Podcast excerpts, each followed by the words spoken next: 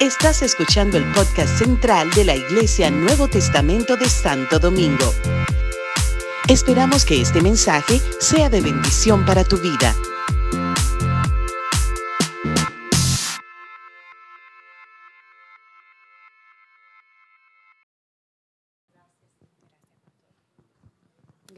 Pastores. Qué, hermosa oportunidad el poder estar en esta ocasión y viajar con mi esposo aquí a la República Dominicana para mí una bendición, una alegría, un gozo. Eh, desde que llegué estoy media llorona y bueno, y en esta ocasión por ver la obra de Dios manifestarse de maneras tan bonitas. Desde que llegamos, Dios se manifiesta en, los amigos, en las relaciones que nos dan, en poder tener personas con quien poder compartir y que nos reciban como si fuéramos de ellos, de su familia, y tener esas relaciones bonitas donde uno sabe que llegó a su casa, pero llegó a mi casa también. Y cuando ellos están en casa, queremos hacerles sentir de igual manera. Así que para mí una bendición. Y desde entonces, desde que llegamos y todo el compartir, entonces luego con los matrimonios y verlo otra vez, una vez más, la manifestación del Señor de una manera diferente, bonita, ver las parejas, ver las parejas eh, restaurándose, ver las parejas afianzándose, entrelazándose, ver a los líderes, a los servidores, a gente que ama al Señor, que está apasionada por Dios, sirviendo según la gracia que Dios le ha dado. Um, Luego entonces en la mañana del sábado ver un grupo apasionado por las nuevas generaciones, buscando cómo emprender, cómo mejorar, cómo adaptarse, cómo ajustarse, cómo lograr ser mejores pontífices, creadores de puentes para las nuevas generaciones. Y eso a mí me, llenaba de alegría, me continuaba llegando, llenando de gozo, porque aún ahí veía la manifestación de Dios en la vida de ellos y en lo que ellos querían hacer. Y mientras había cada una de las cabezas aquí, quizás 20 habíamos pensando en cómo ser mejor para las nuevas generaciones, yo veía detrás de ellos los niños que no conocía y los padres que no conocía, aquellos que estaban llegando a los pies del Señor a causa de su gracia, a través de esas vidas que ponían sus manos en el arado. Y para mí, verdad, que ha sido así, ha sido el lloriqueadero, ¿verdad? Y el sentimiento ha sido, porque desde que pisé esta tierra he estado viendo la manifestación de Dios en tantas maneras. En el servicio a ustedes, el amor que ustedes nos han dado, los abrazos, la sonrisa desde el estacionamiento, la hermandad. De verdad que si yo no estuviera en la iglesia Nuevo Testamento de Vega Baja, me venía para acá. Ay, eso salió en Facebook. Me vengo para acá, pastor. De verdad que les amo. Gracias por recibirnos. Gracias por siempre que viene Pastor Rafi. Lo reciben tan bien. Él siempre llega con, con tantas buenas nuevas. Y bueno, y hoy hoy la jornada, Dios, su presencia manifestándose otra vez, moviéndose en medio nuestro, a través de los cánticos, los músicos, las voces que estuvieron hoy, los hermanos que interpretan eh, para nuestros hermanos soros. Qué lindo, qué lindo todo, qué linda armonía. Y la presencia del Señor así como que palpable, linda, de verdad que muy bonita. Pero ¿sabe qué? Antes de que usted llegara y esto estuviera cerrado y los aires apagados y el sonido apagado y la computadora apagada, aquí no había nada. Aquí había puro cemento, instrumentos, puras cosas concretas, puras cosas sin vida. Y desde que llegó el primero aquí comenzó el Espíritu de Dios a manifestarse. Son ustedes la razón por la cual el Señor se manifiesta. Amén. Entonces, yo no soy la que voy a predicar, pero quería dejarle, hacerles pensar. Ustedes van, algunos van al beauty o, al, o, que va al barbero, al salón, al barbero también van los caballeros, y usted va al hospital en ocasiones, ¿sí? Y usted va al doctor en ocasiones, y va al supermercado en ocasiones, y va a la escuela o al instituto o al colegio en ocasiones, ¿verdad? Usted va a varias organizaciones que son parte de su vida, de su sociedad, pero la iglesia no es una organización. La iglesia es un organismo, ¿sí? Y es el único lugar de todos esos a los que usted va, frecuenta y rutina y se habitúa y se compromete a ir. Quiero dejarles saber, tanto el que lleva 30 años aquí como los que están por primera vez, que este es el único lugar que posee el único mensaje que puede transformar el corazón de un humano. Desde el más adulto hasta más chiquitito como esa bebé preciosa que la veo viendo desde que llegué es el único lugar que posee el único mensaje que puede transformar el corazón del hombre. Yo sé que usted tiene que ir a todos los demás lugares a los cuales usted, habitualmente va, incluyendo el trabajo donde somos tan puntuales y tan responsables, pero este es el único lugar que puede cambiar y transformar nuestro corazón. Sigan viniendo a la casa del Señor, sigan amando al Señor con tanta pasión y que gánense uno más para Cristo, ¿sí? Bendiciones, iglesia, gracias.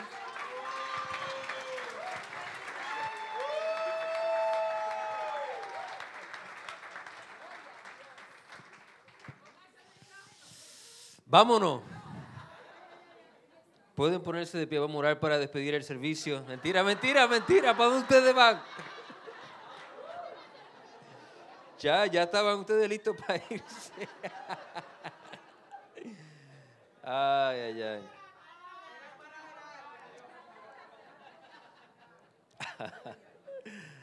Para mí es una alegría venir con, con Daisy con mi esposa a la República. Ustedes saben, casi siempre vengo solo, ¿verdad? Por los compromisos que tenemos, ah, no solamente con nuestras niñas, pero en la iglesia. Ella juega un rol muy importante en la dinámica de la iglesia en Puerto Rico.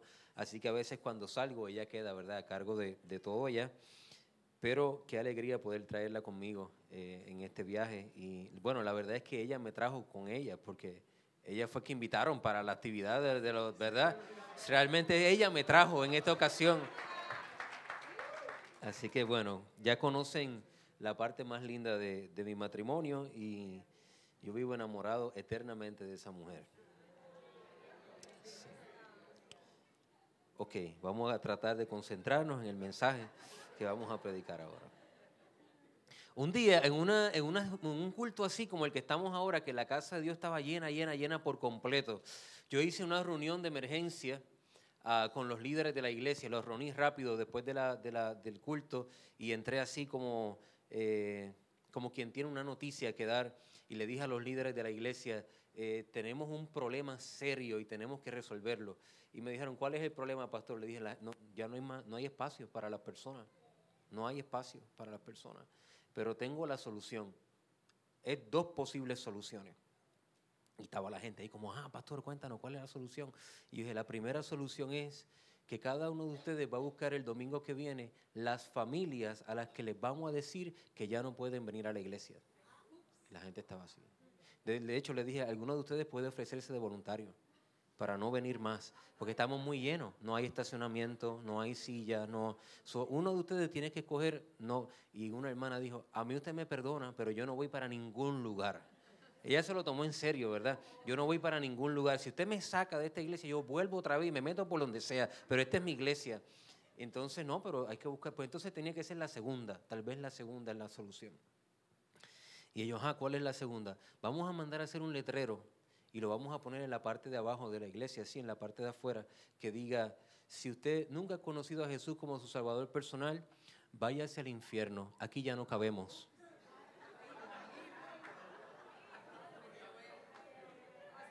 Y la gente dijo, pero, pero, pero, pero, pero, no, no, no, no. Entonces yo le dije, pero entonces, ¿qué hacemos? Vamos a hacer algo, vamos a hacer actividades, vamos a buscar un nuevo lugar. Y porque realmente esos son los dos mensajes que estamos llevando si no hacemos nada.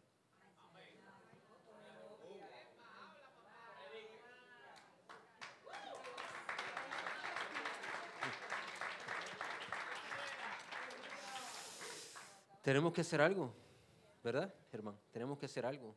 Vamos a orar al Señor, que Dios provea un espacio. ¿Por qué? Porque hay más vidas que necesitan conocer de Jesús. Mientras hayan personas que no han recibido a Jesús como un Salvador personal, la iglesia no puede parar de hacer su misión en esta tierra, que es ganar almas para los perdidos, para el Señor. ¿Les parece? ¿Qué les parece si antes de entrar en el mensaje oramos, nos ponemos de acuerdo y vamos a pedirle al Señor? Vamos a ponerlo en pie, hombre. Yo le digo a la iglesia, usted no puede, si usted va al médico y le dice, usted es sedentario, usted dígale que no, usted viene a la iglesia, se sienta, se para, se sienta, se para. Usted no es sedentario, usted hace ejercicio. Pero vamos a orar con fe, creyendo, porque nosotros no sabemos dónde es, pero Dios sabe. Nosotros no sabemos cómo se ve, pero ya Dios lo vio y Él va a proveer para nosotros lo que nosotros necesitamos. Amén. Nunca se sienta que la iglesia no necesita ir más allá. Porque si la iglesia pensara, hubiera pensado así antes de usted llegar, usted no estuviera aquí. Tú sabes que esa hermana que dijo, a mí no me va a sacar de la iglesia, yo digo, ¿cómo a veces nosotros no pensamos en la necesidad hasta que no toca nuestra puerta? Cuando esa hermana sintió en la posibilidad de perder aquello que ama, dijo, no, no, no, yo necesitamos abrir más espacio porque yo no me quiero ir de aquí. Entonces, la verdad es que hay tanta gente que necesita de Dios y esta iglesia tiene algo especial. Necesitamos buscar la manera de que más personas conozcan a Cristo. Mientras estemos en esta tierra, esa es nuestra misión. Nosotros no existimos para nosotros mismos. Nosotros existimos para la gente que necesita de Dios. Así que te animo a orar. Cuando andes manejando por ahí, maneja con los así pendientes. ¿Dónde es? ¿Dónde es, Señor? Conviértete en un buscador. Porque puede ser tú la persona que Dios utilice para llevarnos al lugar que Dios tiene para nosotros en esta congregación. Padre, te damos gracias, Dios, y venimos delante de tu presencia. Estamos alegres, contentos, regocijados de que tú, Señor, hayas llenado la casa, Padre mío, Señor. Estamos agradecidos a ti, Dios amado. Nos sentimos como esos leprosos que salieron de la ciudad y llegaron al campo sirio y encontraron que no había enemigo y encontraron pan y encontraron joyas y comenzaron, Señor, a regocijarse en lo que habían encontrado. Pero de repente dijeron, no está bien que esto lo disfrutemos solo. Hay más personas que necesitan de esta bendición. Y por eso hoy como iglesia, Dios mío, nos unimos, Señor, y nos ponemos de acuerdo y oramos, Dios, para que tú abras las puertas, Señor, para que tú nos dirijas al lugar que tú has escogido, Señor, para que podamos edificarte una casa donde más vidas puedan conocerte, más familias puedan ser restauradas, Señor, más jóvenes puedan conocerte, más niños puedan servirte, Señor. Ayúdanos, Padre amado Dios. Dirige nuestros pasos, Dios amado. Tú ya has provisto ese lugar, Padre. Ahora necesitamos que nos guíes a Él, Señor, y que abra las ventanas de los cielos y derrame tu bendición, Señor, para que podamos lograrlo, Señor, y poder desarrollar una iglesia que pueda servirte por generaciones hasta que vengas a buscarnos, Padre mío. En el nombre de Jesús te damos gracias, Señor. Amén y amén. Gloria al Señor. Pueden sentarse, amada iglesia. Quiero compartir ah, hoy la palabra de Dios, una palabra que he, compartido en mi iglesia y siento que cada vez donde voy a diferentes lugares, el Señor me inquieta a compartirlo por alguna razón y siento la necesidad de, poder eh, expresarle, ¿verdad? Este, esta palabra que Dios ha sembrado en mi corazón. Una de las cosas que siempre me ha llamado la atención del apóstol es que él decía que Dios lo había creado con un propósito. Él dice, yo, yo quiero ver en mi vida si yo puedo lograr asir aquello por lo cual fui asido por Dios. Lo que significa eso es que él decía, yo quiero ver si yo puedo lograr hacer aquello por lo cual yo fui alcanzado por Dios. Dios nos alcanzó para algo. Él tiene un propósito definido y eterno para nuestras vidas. Yo creo que cada persona en el mundo tiene un máximo potencial redentor, es decir, aquello por lo cual Dios lo creó y puso en el corazón del ser humano ese potencial divino para poder ser guiado esa persona a vivir una vida plena para Dios. Quien no descubre el propósito de Dios existe.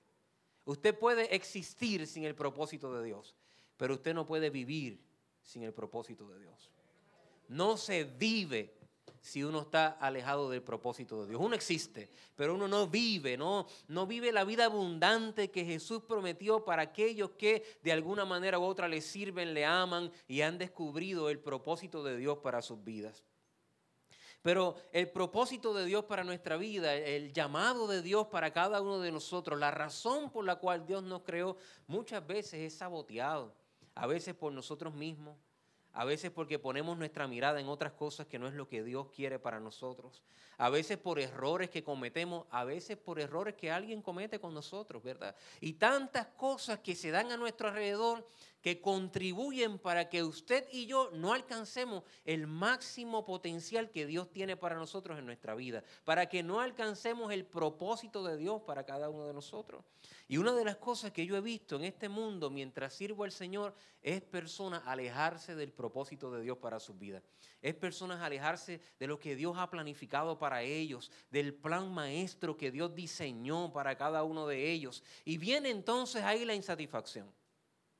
Insatisfacción que tratamos de llenar con títulos, con trabajo, con negocios, con relaciones, con tantas otras cosas. Y el ser humano logra llegar a un momento en su vida donde ha alcanzado muchas cosas, pero aún así se siente insatisfecho o insatisfecha.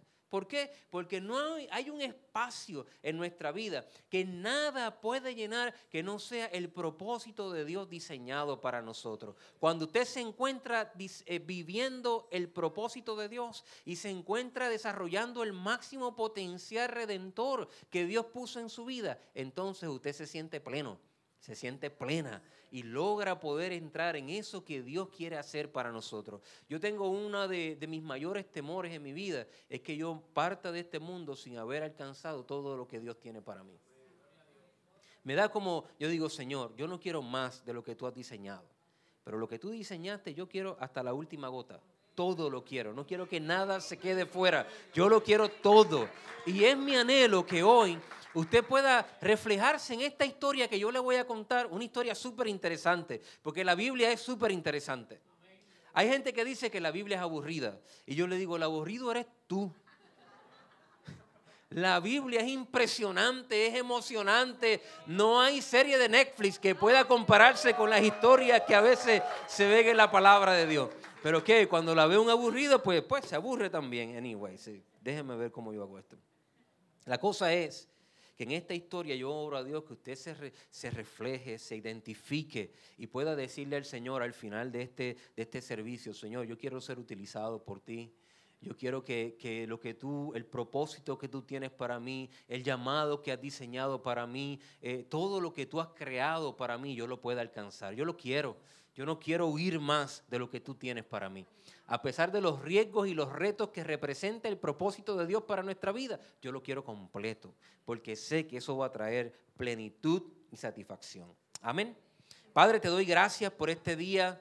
Yo oro, Dios, que tu palabra, que es viva, es eficaz y más cortante que toda espada de dos filos, Señor, venga sobre nuestra vida y nos dé, Señor, ánimo, nos redarguya, nos anime, Señor, a seguir adelante, a alcanzar tu propósito para nuestra vida, Señor, a no rehuir a nuestro llamado, a no correr de nuestra responsabilidad divina, Señor a no tener temor de enfrentar los retos, Señor, que vienen acompañados, Dios mío, del propósito eterno, Señor. Ayúdanos, Padre mío, Dios, Señor, que podemos salir de este lugar diciéndote, enos aquí, utilízanos para tu gracia, para tu gloria, Señor. Utilízanos para tus propósitos, Dios mío. Aquí estoy yo, aquí está mi autoridad, aquí está, Señor, mis manos, mi voz, mi mente, mis pies, para que tú puedas servirte de ella, Padre amado, para poder hacer, Señor, tu perfecta voluntad. En el nombre de Jesús te damos gracias, Señor. Amén y amén. Yo vine a hablarles de Moisés. Quiero hablarles de Moisés y quiero hablarles de Moisés porque Moisés representa y podemos identificarnos más con él, mucho más de lo que a veces nosotros pensamos. Y lo único que le pido, por favor, especialmente a aquellos hermanos que llevan tiempo en la iglesia, es que no digan, ay, esa historia ya yo me la sé. Yo pensé que venía un algo nuevo. Es Moisés, ya yo me eso.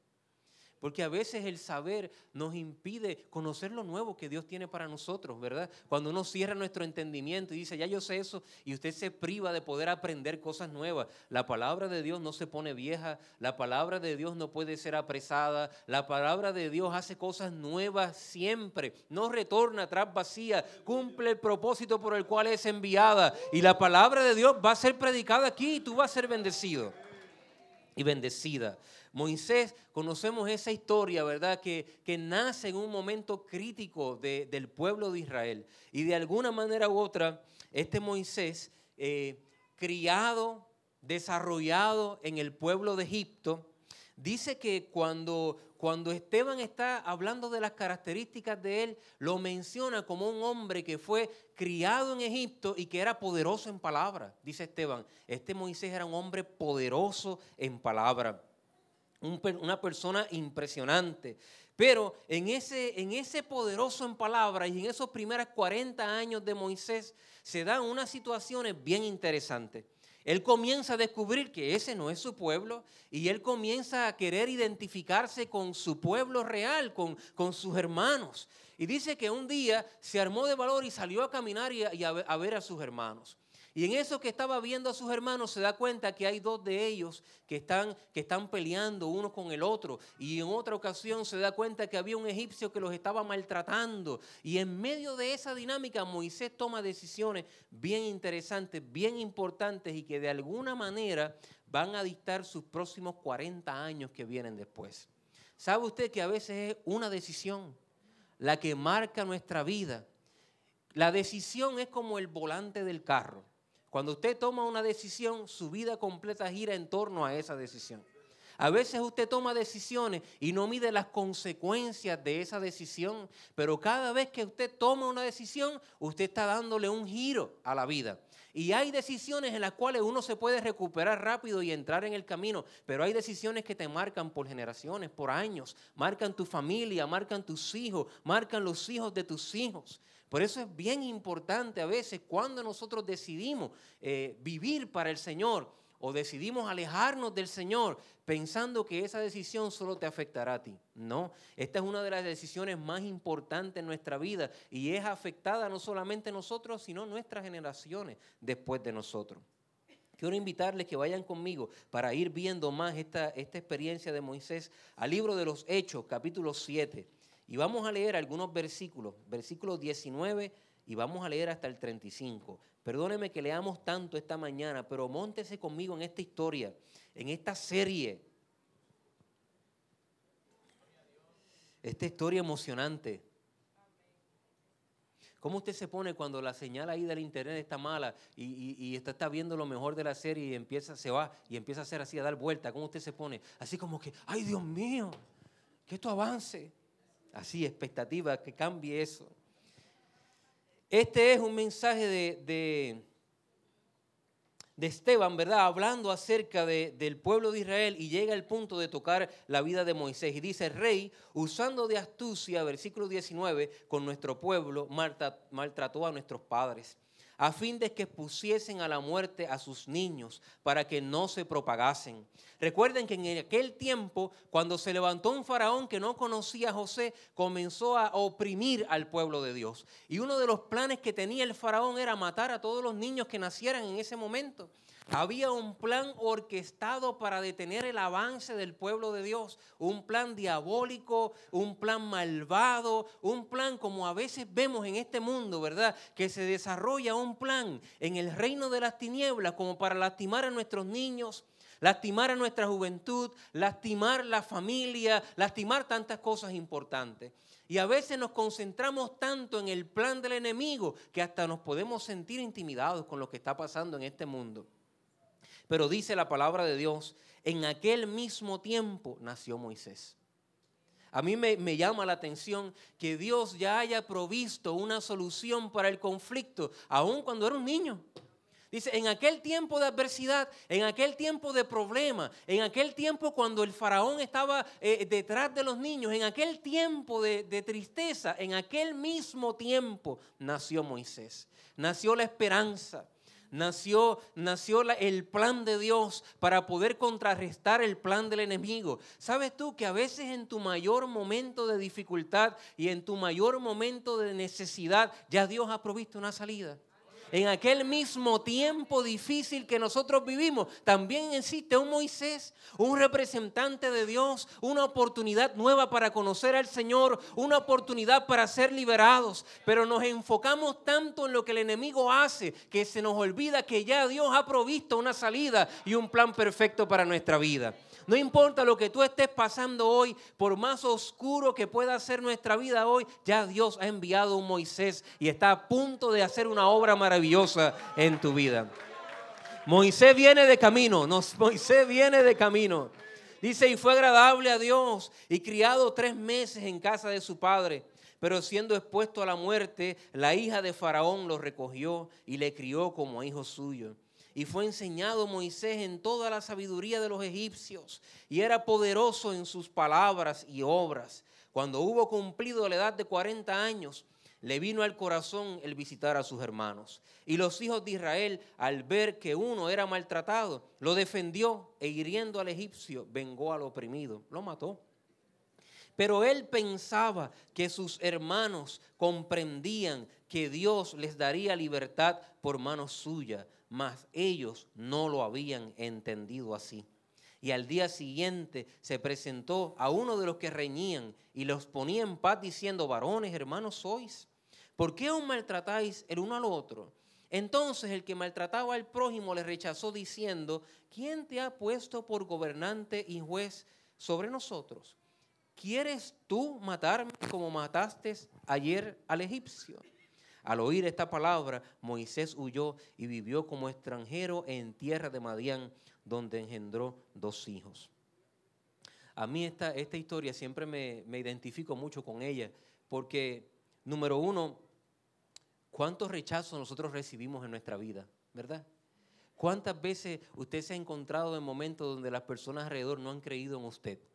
No han creído en su idea, no han creído en su propósito, no han creído en tus habilidades, no han creído, o sea, si usted me dice a mí que cada vez que usted va a algún lugar la gente lo acepta y le dice tú, tú y, ve el propósito de Dios sobre tu vida, gloria a Dios. Pero en mi caso no ha sido así. En mi caso, en muchas ocasiones, yo estaba convencido, yo creía que Dios iba a hacer ciertas cosas, mas fui rechazado, fui menospreciado, como que me, sentía no, no, parte del equipo. Como aquí, allá en Puerto Rico, cuando los muchachos van a las canchas a jugar baloncesto y juegan tres para tres y uno está ahí esperando que los cojan. Y a veces yo me he sentido como que han escogido un montón de gente y a mí no me cogen para jugar. Yo aprendí una técnica para ese tiempo. Yo dije, yo voy a llevar la bola.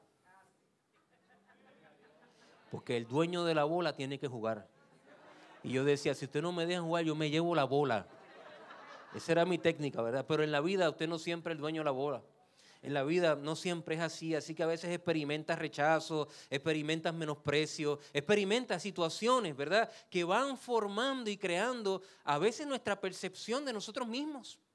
Porque una cosa es que personas nos rechacen y otra cosa es que nos digan cosas negativas, pero la cosa es que nosotros a veces no los creemos.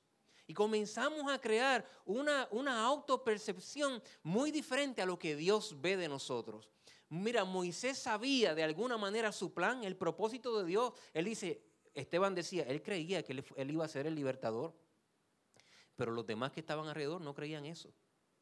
De hecho, dice que le decían, le decían a él, eh, ¿quién tú te crees que tú eres? ¿Tú te crees que Dios te puso aquí como juez y gobernador, como en autoridad de nuestra vida? ¿Quién eres tú para poder venir y decirnos a nosotros lo que nosotros tenemos que hacer? Fíjate que les recuerdan, no solamente lo menosprecian, pero también les recuerdan sus errores. Le hicieron recordar su error. ¿Y cuántas veces nosotros hemos sido paralizados en nuestra vida porque hemos prestado oído más a personas que nos hacen recordar nuestros errores? ¿Cuántas veces el ser humano no alcanza el propósito de Dios porque está inundado en un río de los errores pasados que ha cometido? ¿Cuántos cristianos viven alejados de Dios? Porque no porque Dios no los pueda perdonar, usted no puede superar el hecho de que usted ha cometido errores. Y ese error que cometió, cuando alguien te lo recuerda, y a veces ese alguien es el enemigo mismo, hace que tú huyas del propósito de Dios para tu vida. Y en el caso de Moisés, corrió lo más lejos que podía, a esconderse del propósito de Dios a esconderse del plan de Dios para su vida. ¿Por qué? Porque había cometido un error que era público y segundo porque era menospreciado. ¿Quién te puso a ti por juez? Pero mira lo que pasó. El día siguiente, ¿a dónde voy? Ah, ¿quién te ha puesto ¿Quieres tú matarme como mataste ayer al egipcio? Al oír esta palabra, Moisés huyó y vivió como extranjero en tierra de Madián, donde engendró dos hijos. Pasados 40 años, un ángel se le apareció en el desierto del monte Sinaí en la llama de fuego de una zarza. Entonces Moisés mirando se maravilló de la visión y acercándose para observar, vino a él la voz del Señor. Yo soy el Dios de tus padres, el Dios de Abraham, el Dios de Isaac, el Dios de Jacob. Casi diciéndole, aunque otras personas te hayan rechazado, yo no. Aunque tú hayas huido, yo he venido a tu encuentro. Aunque hayas cometido errores, yo soy tan poderoso que soy capaz de perdonar tus errores. El propósito de Dios no ha caducado todavía sobre tu vida porque otros no lo puedan ver. El propósito de Dios para ti es mucho más allá de lo que las personas pueden ver o imaginar. Como decía el cántico, Dios va a hacer mucho más de lo que puedes imaginar. Y Moisés temblando no se atrevía a mirar. Y le dijo el Señor, quita el calzado de tus pies, porque el lugar en el que estás es tierra santa. Ciertamente he visto la aflicción de mi pueblo que está en Egipto y he oído su gemido y he descendido para librarlos. Ahora pues ven, te enviaré a Egipto. Y mira lo que dice Esteban. Dice, a este Moisés, a quien habían rechazado diciendo, ¿quién te ha puesto por gobernante y juez? A este lo envió Dios como gobernante y libertador por la mano del ángel que se le apareció en la zarza. La gente vio el llamado de Moisés, lo sabían. O sea, en el rechazo había una profecía. ¿Quién te puso como gobernante? Y Dios lo envió como gobernante. ¿Quién, ¿Quién te crees tú que tú eres? Tú eres gobernante y juez de todos nosotros. Y en ese momento Moisés estaba tan, no, mejor me voy. Pero sabe, Dios decía, eh, eh, profetizaron. Esta gente profetizó en el rechazo, profetizó recordándote de dónde tú has caído, tus errores. Realmente lo que estaban diciendo eran las características que veían. Veían en Moisés un potencial, pero todavía no lo habían reconocido.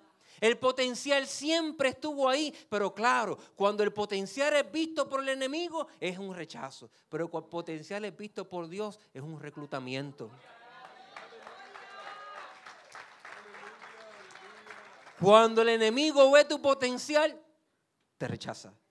Pero cuando Dios y el Espíritu Santo ve, reconoce el potencial que Él mismo ha puesto en ti, entonces te recluta para su propósito, para su plan. Y lo que ocurrió fue que Moisés rápido dijo que sí, los que conocen la historia. Dijo que sí rápido Moisés. ¿Qué dijo Moisés? No, ahí empiezan las excusas. Pero no, porque si me preguntan quién tú eres, ¿qué yo le digo? Pero, pero yo no sé hablar. Y por ahí excusa tras excusa tras excusa. Y Moisés casi sacó su violín y empezó a tocar una música ahí tremenda. Una música de tragedia, ¿verdad? Yo no sé hablar, a mí nadie me quiere. Mire, yo yo yo he cometido errores en mi vida. Yo yo no he hecho lo que yo yo a mí me rechazaron y todas estas cosas que uno pone, ¿verdad? ¿Cuánto podemos nadar en un mar de lamento, en un mar de, de tribulación creado por nosotros mismos? Tenemos al Dios eterno, al Dios de gloria diciendo, yo te necesito para una tarea. Y ahí está usted.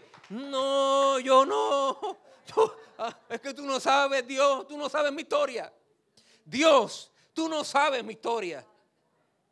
Eh, y, Dios, y, Dios, diciendo, pero muchachos, si yo fui el que te puse en el río, yo te hice nacer ahí, yo te hice crecer, y tú ahí, no, Dios, tú no sabes. Nos, nos envolvemos en un mar de tristeza que nos impide, lo que produce son razones por las cuales no podemos creer, razones por las cuales no podemos avanzar en nuestra vida. Y lo que ocurre es maravilloso porque Dios le dice a Moisés, ¿se acuerdan lo que le dijo? Lo que le preguntó, le preguntó, ¿qué tienes en tu mano? ¿Qué tenía Moisés en su mano? Una vara, de esa vara vamos a hablar hoy. Esa vara especial y dice la palabra de Dios que Moisés tenía esa vara. Y la vara, según la palabra nos enseña, es un símbolo de gobierno, es un símbolo de autoridad, es un símbolo de llamado. De hecho, tanto así que cuando el reinado de Moab fue disipado y erradicado, eh, decían las personas, ¿cómo se ha quebrado la vara? O sea, que la vara era la misma persona, era su autoridad, su identidad. Quien tenía la vara reinaba. Quien tenía la vara eh, tenía la capacidad, la autoridad, el llamado, tenía el respaldo. Y Dios le dice a Moisés, Moisés, tú tienes en tu mano una vara, tú no te has dado cuenta de eso. Tú tienes un llamado, tú tienes una autoridad, Tú tienes algo que yo te he dado, te he entregado, lo tienes. Tíralo al piso. Y dice que Moisés lo tiró a la tierra. ¿Y qué, qué pasó? Se convirtió en una serpiente. Y dice la palabra de Dios que Moisés huía de la serpiente. Moisés huía de la serpiente, de la serpiente que era su vara. Piensa en eso, porque nosotros leemos esta historia y decimos, pero ¿qué te pasaría a ti si tú vas ahí y agarran con un, palo y lo tira al piso y se vuelve una serpiente? ¿Qué tú harías? Ah, pues no, culpen a Moisés, usted saldría corriendo también.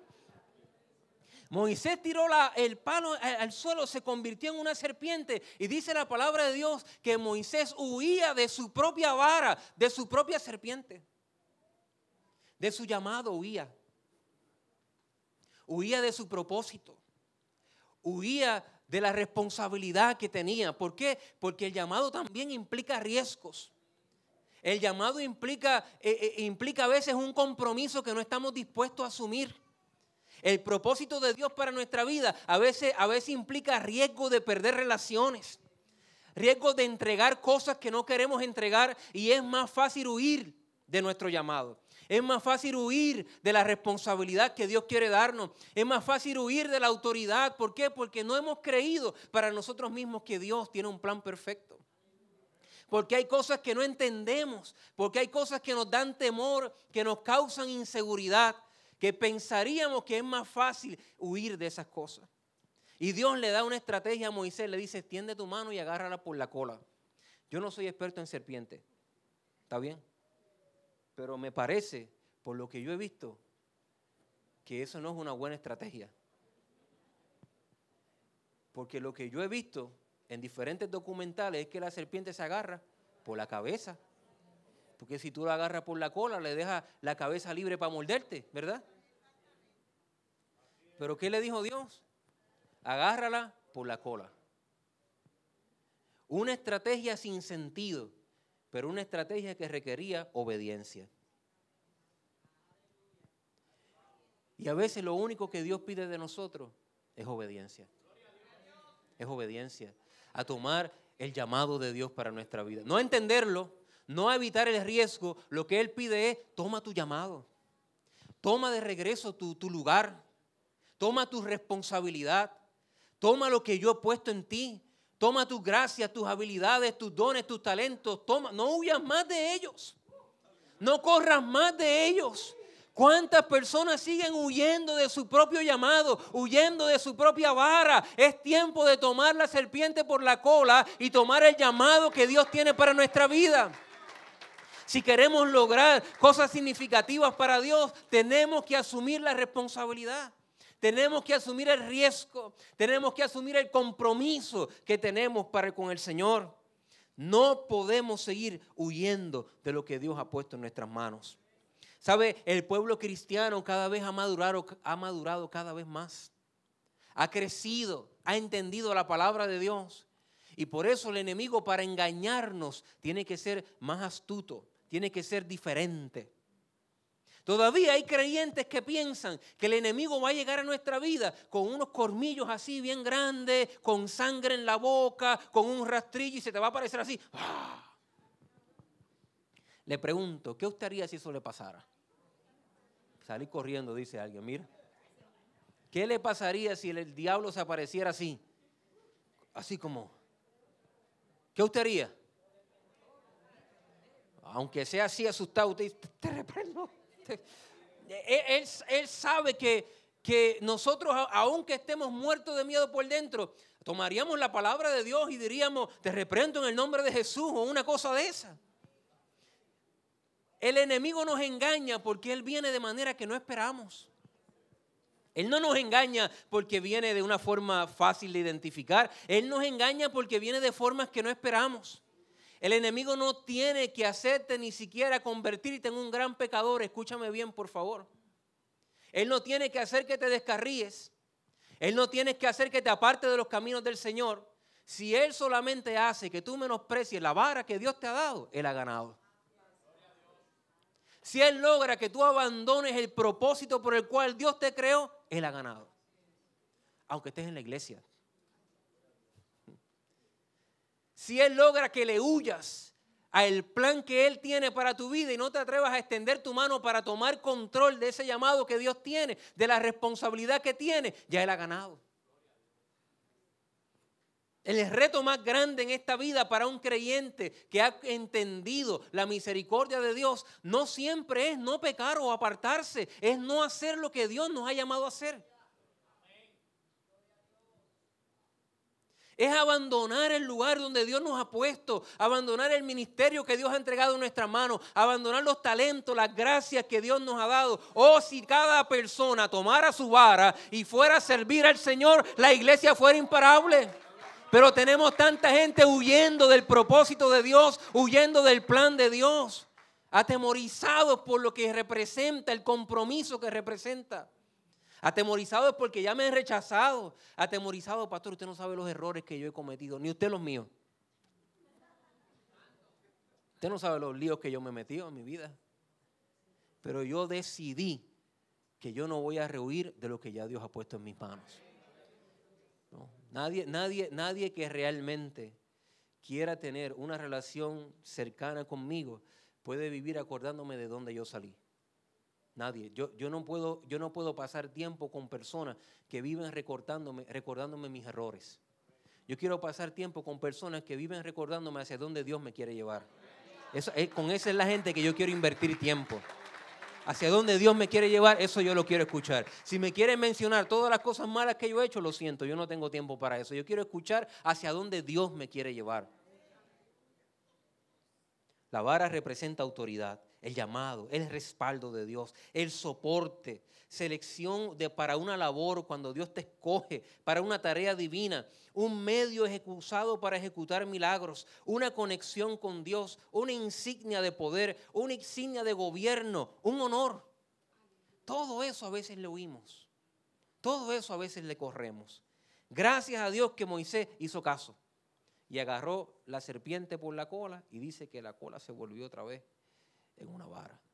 Y Dios le dijo, por eso ellos sabrán que te he enviado. Es, tu llamado, es tu autoridad, es el ejercicio de tu servicio, de tu autoridad, del poder que Dios ha derramado. Por eso la gente sabrá que yo te he enviado. Cuando vean el respaldo de mí sobre tu vida, la gente sabrá que yo te he enviado cuando vean lo que yo puedo hacer con lo que tú tienes en tu mano, que no sirve para otras personas, cuando la gente vea lo que yo puedo hacer con tu vara, entonces la gente va a entender que, yo, que tú has sido enviado.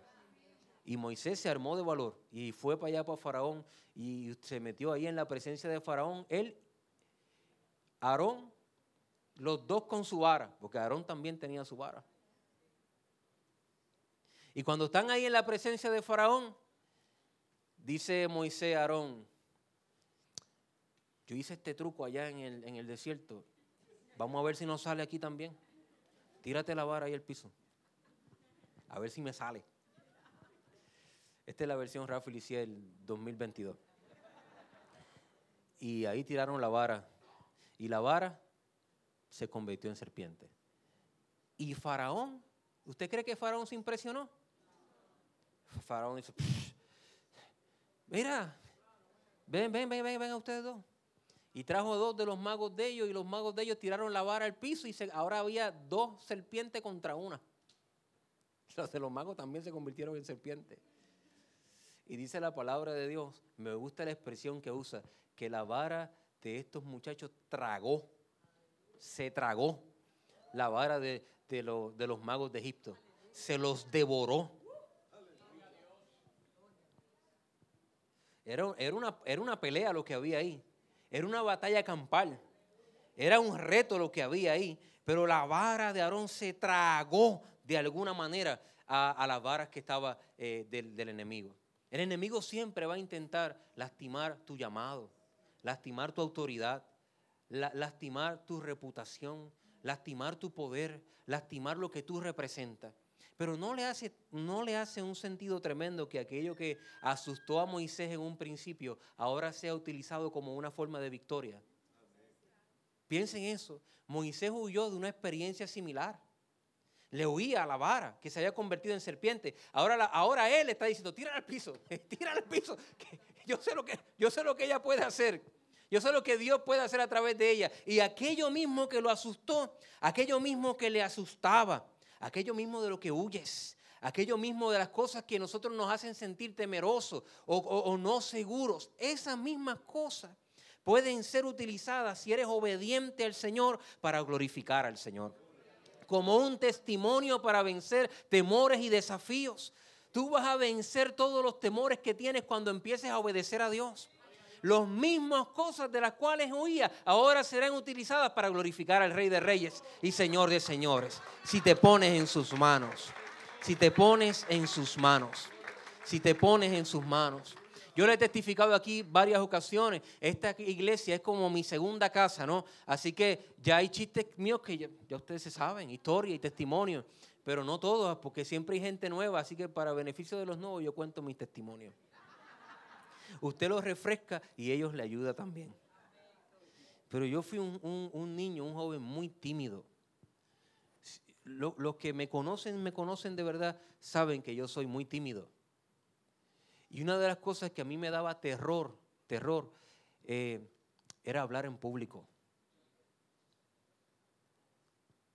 Porque me sentía inseguro cuando hablaba en público. Yo nunca, en todo mi tiempo de escuela y mi primer periodo de universidad, 18, 19, 20 años, nunca di un informe oral. Nunca. Yo prefería sacar F. Yo lo hacía en casa para que mami y papi vieran que lo hice pero yo no lo daba en la escuela. No había quien me hiciera a mí pararme al frente de nadie a poder decir absolutamente nada, porque me daba terror hablar frente a las personas. No solamente me daba, sino que todavía tengo que manejarlo. Aquí nosotros estamos en un aire acondicionado chévere y yo estoy sudando.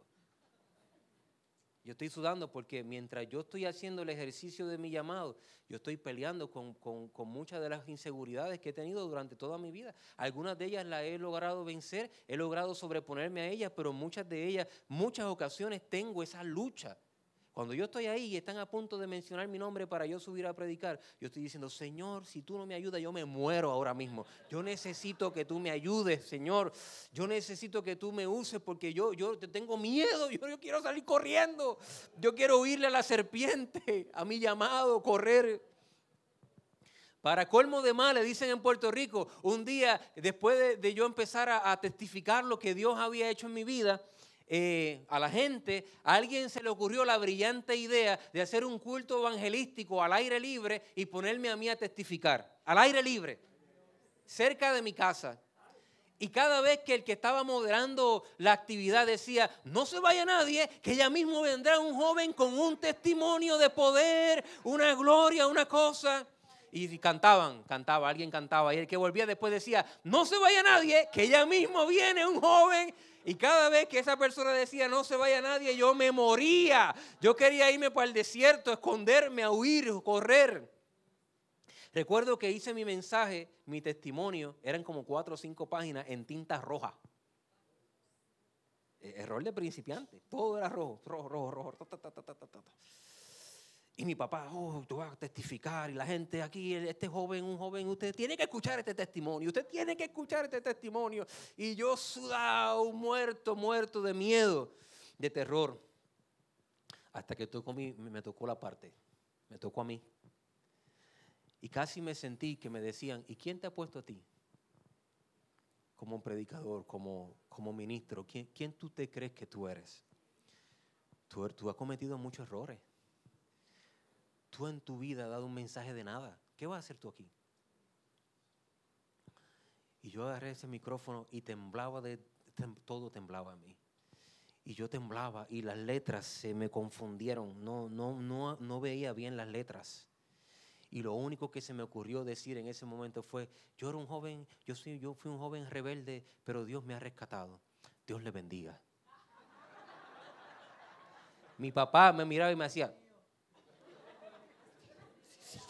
dale, dale, estamos, estamos hablando de que tienes la parte principal del culto, 35, 45 minutos mínimo. ¿Qué, tú estás haciendo? Y yo, y él, dale, dale. Y me dio una cosa que dejé el micrófono y me fui para, para, mi casa a llorar. A llorar, a llorar, a llorar. Y esa voz, yo, yo pienso que el enemigo me fue a visitar ese día. Te lo dije. Tú no, eso no, eso no, ese no eres tú. Dios no te llamó para eso. Tú, eres, tú no eres bueno para eso. Tú no eres bueno. Ni siquiera me estaba diciendo, vete a pecar apártate. No, no, no, no, Él me puede mantener en la iglesia. Si Él me convence que mi vara no es buena para nada, Él gana. No abra tu boca más. Y yo dije ese día, más nunca yo vuelvo a agarrar un micrófono para hablar de Dios. Más nunca. Y aquí estoy.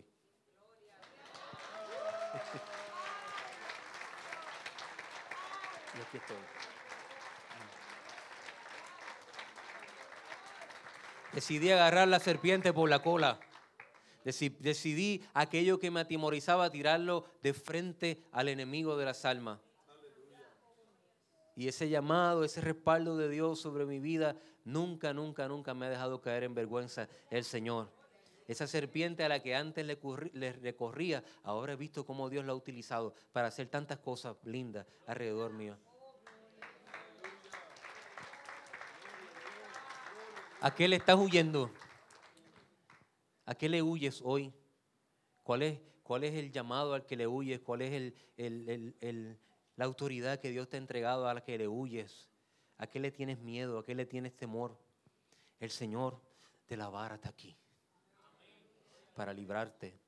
Y me encantaría decirte que, como les dije al principio, que a mí eso no me da. La gente a veces me invita a predicar a los sitios y le dice, pastor, ¿usted tiene calor? No pero está sudando. Tiene el pioso, déjame quieto, no me pregunte. Déjame, déjame. Pero ahora he visto que cada vez que uso esta vara que Dios me ha dado, esa vara toma, toma vida. Se convierte en algo diferente. Dios hace milagros a través de esa vara.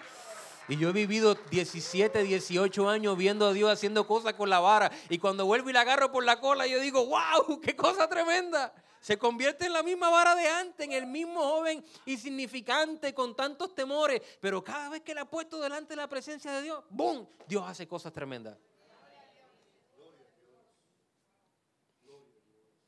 Más adelante,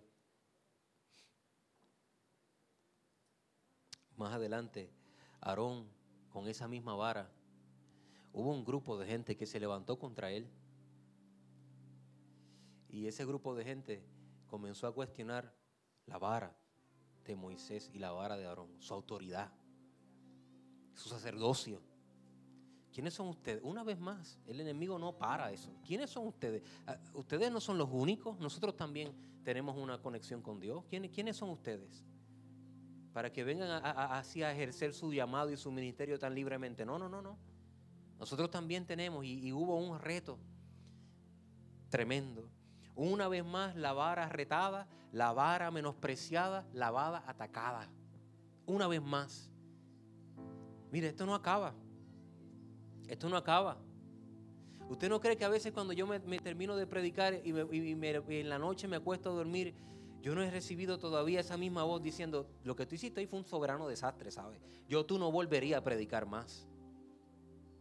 O el lunes en la mañana, Casi son, yo digo que los lunes en la mañana a veces el enemigo visita a los pastores. Mira, a eso nadie le gustó. Eso no, eso no tocó a nadie hoy. Eso no. Y papá, papá, te pasa igual. Yo soy el único que tengo esa serpiente que me quiere morder, ¿verdad? Y Aarón se enfrentó a lo mismo otra vez. Un reto directo a su autoridad, a su gobierno, a su vara, a su llamado. Un reto directo.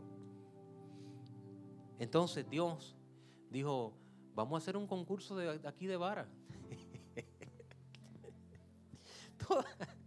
todas, las varas que estaban secas, dijo Dios, van a poner el nombre a ellas y las van a poner delante de mi presencia por toda una noche.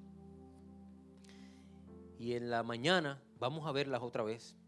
Y la vara que haya reverdecido, esa será la vara, la persona Por eso yo siempre digo que la vara es sinónimo de, de, ti, de ti como persona, de tu autoridad. Porque cuando Dios escoge la vara, te escoge a ti. ¿Me entiendes lo que te quiero decir? Si tú puedes entender eso, todo este mensaje hace como sentido. Ah, ah, entiendo. A veces yo huyo de mí mismo. A veces yo corro de mis propios errores, a veces yo corro de, lo, de mis incapacidades, de lo que pienso que soy o no soy capaz de hacer. Y ando huyendo a esas cosas que por mucho tiempo he aprendido que no soy bueno, que no. Pero, pero la cosa es que eso es lo que Dios quiere usar. Dios quiere usar. Yo, yo he tenido la bendición, y lo digo con mucha humildad, de predicar en diferentes lugares, en diferentes escenarios, frente a cientos y cientos de personas, en diferentes partes del mundo. Y cada vez que yo me bajo de ahí, yo sé que sé que no hay forma que haya podido ser yo. Es una característica de la vara, porque cuando tú sabes quién tú eres y tú sabes de dónde vienes y tú reconoces tus limitaciones y aún así Dios te usa en esas limitaciones, lo único que tú puedes hacer es darle gloria a Dios, porque tú sabes que sin Él tú no podrías hacerlo.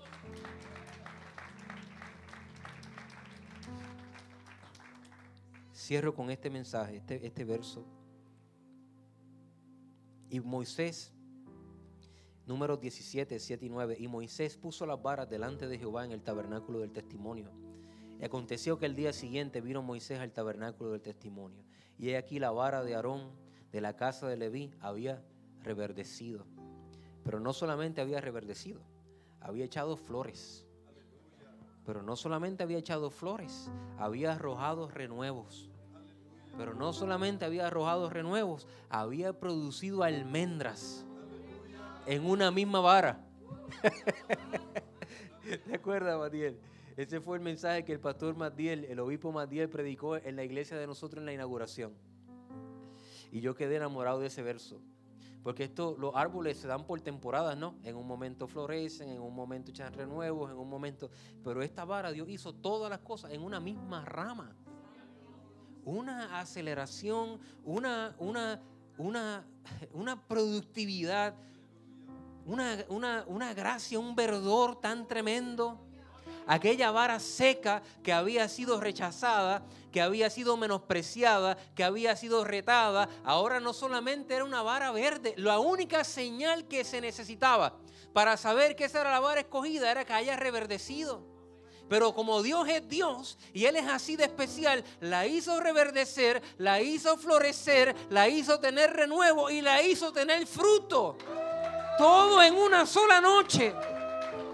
Todo en una sola noche.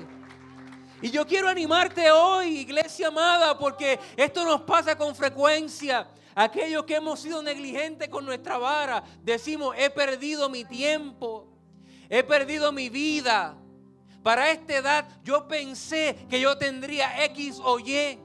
Para este tiempo yo sentí que tal vez si me hubiese enfocado en las cosas de Dios, para este tiempo yo hubiese estado en este lugar y nos lamentamos por el tiempo que hemos perdido. Y nos sentimos secos en ocasiones por las cosas que hemos dejado de hacer y decimos ya no hay escapatoria, ya no hay salida para mí, ya no hay esperanza. Pero tú no has considerado lo poderoso que es Dios. Si tú te pones delante de la presencia de Dios, Él te hará reverdecer, Él te hará florecer, Él te hará tener renuevos, Él te hará tener frutos en una sola noche. Oh, te adoramos, Señor. Él restituirá, Él devolverá, él te hará florecer de una manera especial. Tú no has perdido el tiempo, tú no, tú no estás perdido, tú no estás perdida. Hay esperanza para aquel que se presenta delante de la presencia de Dios. Dios hará cosa grande con tu vara, Dios hará cosa grande con tu llamado, Dios hará cosa grande con tu autoridad. Preséntate delante de su presencia para las excusas, para las razones por las cuales no puedes hacer y dile al Señor, aquí estoy delante de tu presencia Dios mío. He decidido tirar mi vida, mi vara delante de ti, Señor. He decidido humillarme delante de tu presencia, Señor. Es posible que haya perdido tiempo y mis decisiones me hayan alejado de ti y mi vara haya secado, Dios, pero oh, delante de tu presencia, Dios mío, no hay nada imposible para ti, Señor. No hay nada imposible para ti, Señor. Oh, delante de tu presencia las cosas cambian, Padre. El matrimonio reverdece, mi relación con mis hijos reverdece, el ministerio que ha estado seco por años reverdece. Los años que parecían perdidos, de repente ahora son recuperados en tiempo récord, solo porque me he presentado delante de la presencia de Dios. Si tú pasas a la presencia de Dios, tu vara va a reverdecer. Tú te vas a encontrar nuevamente con tu propósito. El Señor va a restituir lo que robó, lo que comió el saltón, el revoltón. Él lo devuelve. Él lo hace nuevo. Él lo hace único. Si estás en la presencia de Dios, para de huir de tu llamado. Para de huir de tu ministerio. Para de huir de lo que ha puesto en tus manos. Obedece al Señor y preséntate delante de su presencia y verás tu vida reverdecer como nunca antes. Dios es experto haciendo que procesos que tomen años se den en tiempo récord si estás en su presencia. Él cambió agua en el mejor vino en cuestión de segundos. Solamente porque el Señor está en este lugar. Porque sí y amén. Su palabra nunca falla. Su palabra no cambia. Si Dios lo prometió, Él lo va a hacer. Sí y amén ¿Quién te ha puesto por juez y Señor? El Señor me ha puesto por juez y Señor. El rechazo que antes me dieron, hoy es la vara que defiende el ministerio que Dios ha puesto en nuestras manos. Ponte en la mano del Señor. Ponte en la mano del Señor, iglesia. Oh, te adoramos, Señor. Te adoramos, Señor. Te adoramos, Señor. Te adoramos, Señor. Oh, toma tu llamado. Ven y toma tu llamado. Ven y toma tu ministerio. Ven y tómalo por la cola. Sé obediente. Oh, gracias Señor. Sí, amén. Su palabra no cambia.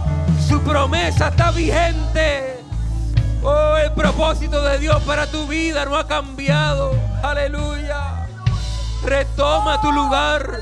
Retoma tu lugar. Retoma tu lugar. Retoma tu lugar. Vuelve a casa. Vuelve a casa. Vuelve a casa.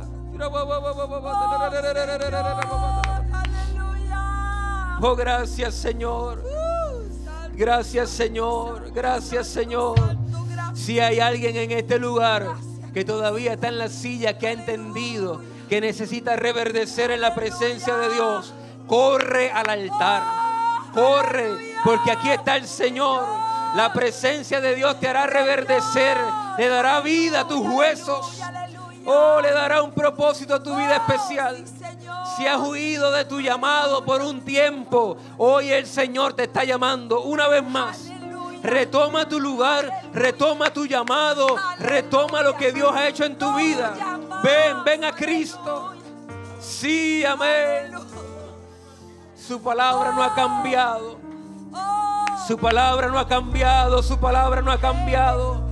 No huyas más, no corras más. Ven al Señor. Derrama tu vida delante de Dios. El tiempo que ha pasado no es tiempo perdido en la presencia del Señor, Él te hace reverdecer, Él te acelera. Aleluya, Él te acelera.